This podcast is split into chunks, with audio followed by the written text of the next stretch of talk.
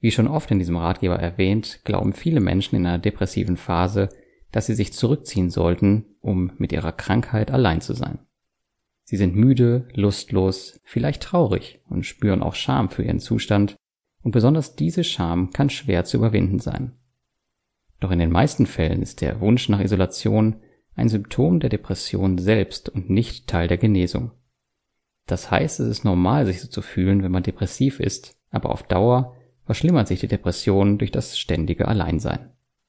Dabei ist es allerdings wichtig, zwischen sozialer Isolation und einer bewusst gewählten Auszeit zu unterscheiden.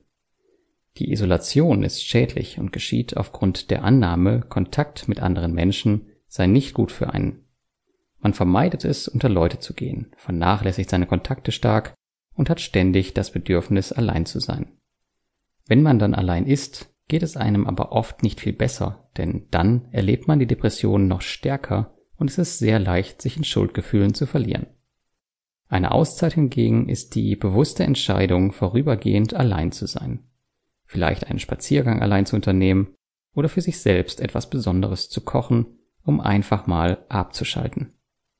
Es ist nicht der Versuch, anderen zu entfliehen, um sich ganz in der Depression und in Selbstmitleid zu verlieren sondern der Versuch, sich mit seiner Gefühlswelt auseinanderzusetzen und so die Depression besser zu verstehen und zu bekämpfen.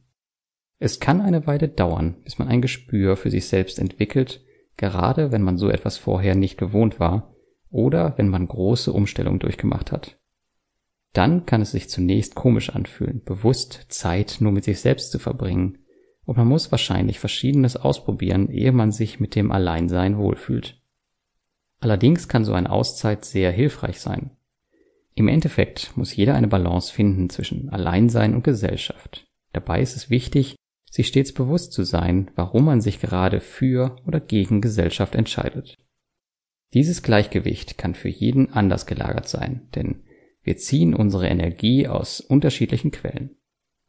Dies ist die ursprüngliche Bedeutung der Kategorien introvertiert und extrovertiert. Introvertierte Menschen tanken Kraft, wenn sie allein sind.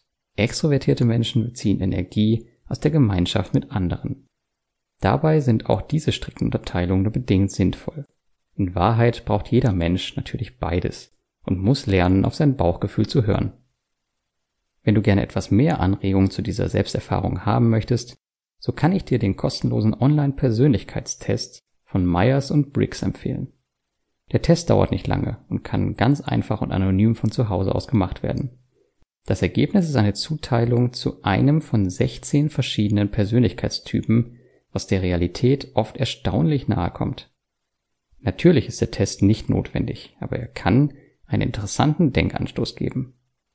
Es kann auch helfen, sich von anderen reflektieren zu lassen und darauf zu achten, was andere von einem denken. Oft glauben wir, andere Menschen machen sich nicht so viele Gedanken wie wir über sie, aber das stimmt nicht.